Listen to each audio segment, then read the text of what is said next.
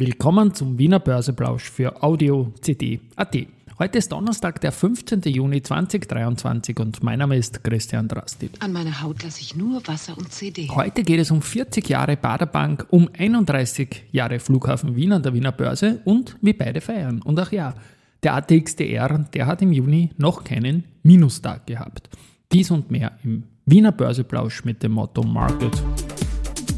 And hey, here's Market and Me, podcasting for Equity. Hey, den Zeitgeist, ja, ein Modethema, Modethema. Ja, die Börse als Modethema und die Juni-Folgen des Wiener Börseplauschs sind präsentiert von Wiener Berger und LLB Österreich. Und in der Tat, es gab noch keinen Minustag im ATX TR in diesem Monat. Der ATX, der hat einen Minustag gehabt, der ATX TR, der mit den Dividendenberücksichtigungen nicht. Es waren ein paar fette Ex-Tage dabei. Heute schaut es für beide allerdings am Vormittag negativ aus. Ähm, ich nenne den ATX mit 3188,89 Punkten minus 0,69 Prozent, jetzt um 12.46 Uhr.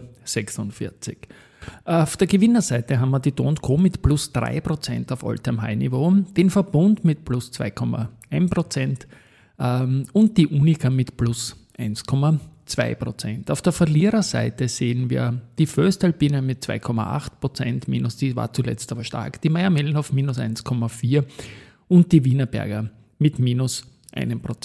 Auf der Umsatzseite ist es so, dass wir 11,9 äh, Millionen Euro in der erste Group haben, 5,5 in der Föstalpine und ebenfalls 5,5 in der OMV. Spannender Case ist auch Warimbex, die werden an der Wiener Börse gehandelt. Bei L&S geht das derzeit allerdings nicht, obwohl die Aktie eigentlich sehr, sehr stark gestiegen ist, kann man jetzt momentan nicht handeln.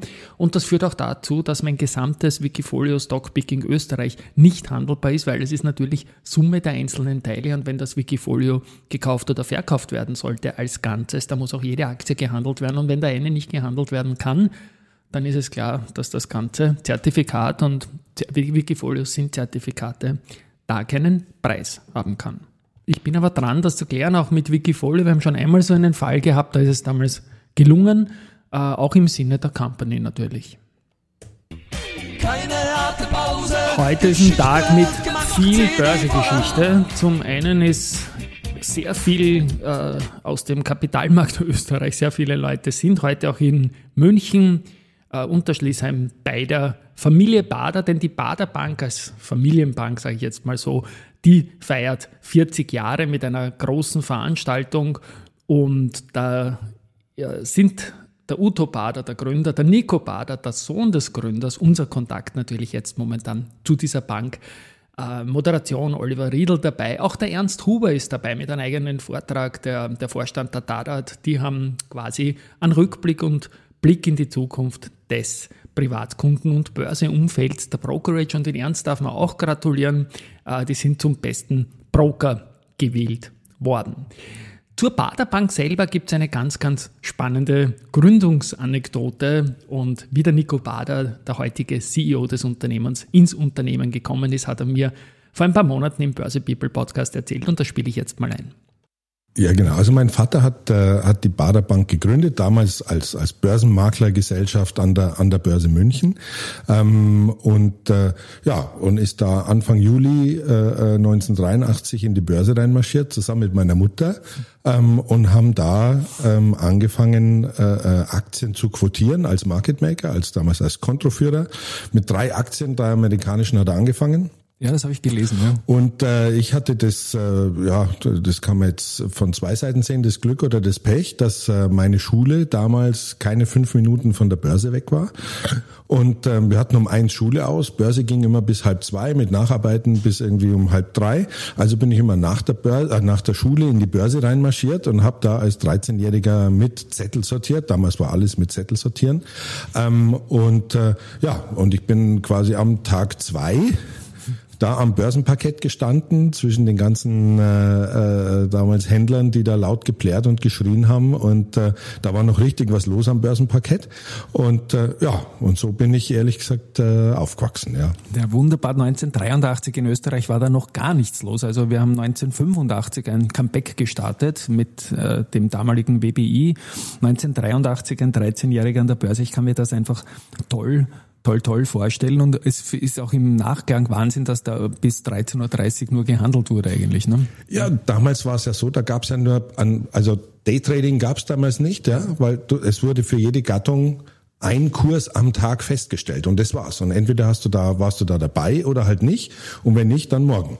Ja, also so wie heute, äh, das muss man sich ganz anders vorstellen. Und dann hat eigentlich 1983 eine lange berufliche Zeitreise auch mit deinem Vater begonnen. Du hast dann 2015, wir, ich überspringe das jetzt nicht, sondern sag's jetzt nur voran, ähm, den Vorstandsvorsitz der Bank von ihm übernommen. Aber wie waren dann so die ersten Jahre und das Wachstum der Bank? Ihr habt ja in München begonnen und seid dann in Stuttgart aktiv geworden. Und wie ist es bei dir gewesen als ja sehr junger Bursch damals? Ja? Ja, also ähm, wie gesagt, ich habe ich hab da ja jeden Tag mitgearbeitet ähm, und ähm, ja, man hat damals schon gesehen, es, es gibt ja in, in Deutschland, anders als hier in Wien, äh, gibt es ja mehrere Börsenplätze und die sind untereinander immer im Wettbewerb.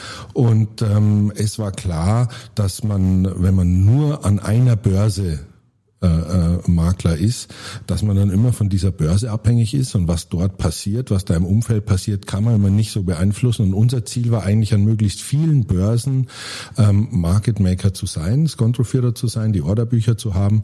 Und ja, und so kam dann die Expansion nach Stuttgart, eine Expansion nach Frankfurt äh, ähm, und hat sich hat sich dann so entwickelt. Aber die, ähm, ich sag mal, für, für einen jungen Burschen da an der an der Börse zwischen diesen ganzen Händlern Händlern und, und, und viele Zahlen und große Zahlen und äh, äh das ist schon, also das ist ein Eintauchen in eine andere Welt. Ähm, ja, aber wie gesagt, ich, ich kenne es halt nicht anders. Ja, aber das, aber man macht dann natürlich auch gute und schlechte Erfahrungen. Also ich habe, ich meine, wenn du 1987 am Crash da stehst und dreimal der Notarzt kommt und einen mit einem Herzinfarkt und zwei mit einem Kreislaufkollaps rausträgt, ähm, also oh. und du bist 17, das, äh, ich sag mal so, äh, das, äh, das härtet ab. Ja, das härtet natürlich ab und es sind ein paar Schwierige Phasen natürlich wie für alle Trainer gewesen. Es ist super, dass die Baderbank gibt, meiner Meinung nach. Die tun sehr, sehr viel, auch für den österreichischen Kapitalmarkt. Stichwort Zierer Jahrestagung als Hauptpartner seit ewig eigentlich dabei. Und ja, ein bisschen zum Nachdenken gibt etwas, äh, was der Nico noch im Nachklang erzählt, äh, aus heutiger Sicht die Gründung einer Bank und die Story dazu. Ich scroll da jetzt nochmal schnell hin zu dem Punkt und Nico übernimmt Der wieder. Vater und ich, wir sind mal gefragt worden, wenn wir nochmal bei Null anfangen müssten, würden wir nochmal eine Bank gründen. Ähm, haben wir wie aus der Pistole geschossen, ohne uns anzuschauen, abzusprechen, beide gesagt, Nein, eine Bank gründest du heute nicht nochmal mit der ganzen Regulatorik. Also wenn man weiß, was da alles auf einen zukommt, wird man versuchen, da möglichst außen vor zu bleiben. Na, bitte, bitte, bitte. Und dann nochmal Börsegeschichte heute. Flughafen Wien ist heute 21 Jahre an der Börse. Eine der besten Geschichten überhaupt, die wir an der Wiener Börse haben. Und ja, der Bernd Maurer, der neue IR-Chef dort, wird noch in dieser Season von Börse People äh, bei mir zu Gast kommen. Das gilt auch für den Ernst Huber, den, der, wie ich gesagt habe, als bester Broker ausgezeichnet worden ist. Also alles recht gut unterwegs. Und wie der Flughafen Wien feiert, kann ich mir auch vorstellen. Die Aktie, die hat nämlich All-Time-High-Niveau erst wieder gestern Abend erzielt und ganz, ganz großen Respekt auch von meiner Seite dazu. Bleiben wir noch kurz in Deutschland. Der Cordoba 78 Cup, der noch bis 21.06. Äh, läuft, dem 45. Geburtstag von Cordoba, ist eine rein deutsche Angelegenheit seit ein paar Tagen, als die Immofinanz als letzter Österreicher ausgeschieden ist. Gestern hat erwischt die Airbus Group. Die haben 0,4% verloren, während Siemens minus 0,07, Heidelberg Zement plus 0,49, Volkswagen plus 0,69, BMW plus 0,75, Commerzbank plus 0,94 und Mercedes-Benz plus 1,30 geschafft haben. Heute steigt äh, fällt wieder, steigt, fällt, schauen wir mal, steigt äh, wieder ein Titel aus oder fällt raus, wie man es nimmt, nämlich der schwächste aus dieser Gruppe Siemens Heidelberg Zement, Volkswagen, BMW, Commerzbank und Mercedes. Zu den Nachrichten noch.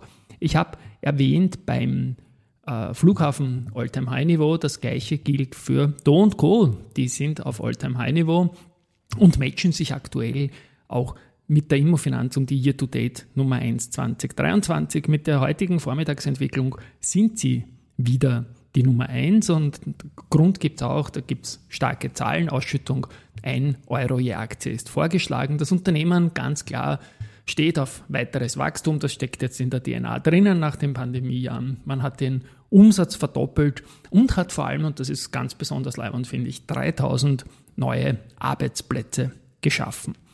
Und die Profitabilität, die soll ebenfalls steigen. Also Umsatz mit steigenden Margen, das ist eine Umsatzsteigerung und die Margen noch dazu, ist natürlich eine gute Gemengelage. Insgesamt Wachstumschaus wird der zunehmende Flugverkehr in Asien gesehen. Und natürlich sind auch solche Main-Events wie der Grand Prix in Las Vegas, der erstmals gewonnen werden konnte und 25.000 Gäste pro Tag ungefähr haben soll, eine recht schöne Geschichte. Ebenfalls Gutes gibt es zum Marinomed. Die führen ein neues Augentropfenprodukt am Markt ein und das Ganze in der Palette der Caragellose OTC-Portfolios. Und Vertriebspartnerschaft wurde bereits abgeschlossen und die Markteinführung in Österreich soll in der ersten Hälfte 2024 kommen. Und mit AT&S und Fabersoft gemeinsam bildet man das Österreich-Trio bei den 10. Hamburger Investorentagen da ist Monte Montega der Veranstalter, sorry. Und es sind 60 Small- und Mid-Caps vertreten. Chroma Pharma, die sind ebenfalls gut unterwegs und die haben sich jetzt einen neuen Markenauftritt verpasst, das quasi die Ästhetik irgendwie zeigen soll. Es sind äh, mehrere Menschen auf diesen Sujets drauf, unter anderem die Patricia Kaiser, die man als Zehnkämpferin und Miss Austria kennt. Ja, Chrom, Chroma Pharma soll mit einem Spec an die Börse kommen. Und Research gibt es halt keins, dafür gibt es Bullish Girl, Bearish Boy, ein Song für Zertifikate-Fans. Die Musikerin Felice zeichnet dafür verantwortlich. Ich habe ein bisschen herumgetextet da, Structures are my best friends, customized from start to end und so weiter. Und wir haben das gestern spontan eingesungen, das Ding, und es wird im monatlichen Zertifikate-Plausch eingesetzt. Morgen gibt es die nächste Ausgabe, weil morgen ist Verfallstag, noch dazu ein großer, hat in Wien nicht mehr so die Bedeutung, aber international soll es da sehr, sehr viel Open Interest geben. Und jetzt gibt es noch kurz den Song.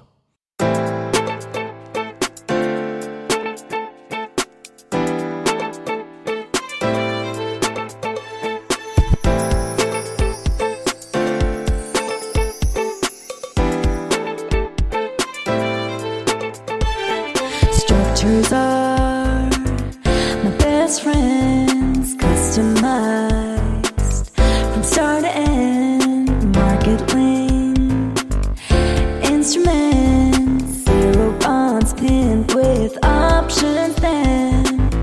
Set a fade while I want you. Certificates are my tool. Bonus X, fresh cash or share is also cool. Turbos, Warren, and Participating notes. Are my investment lady with yield and handsome codes. And my netball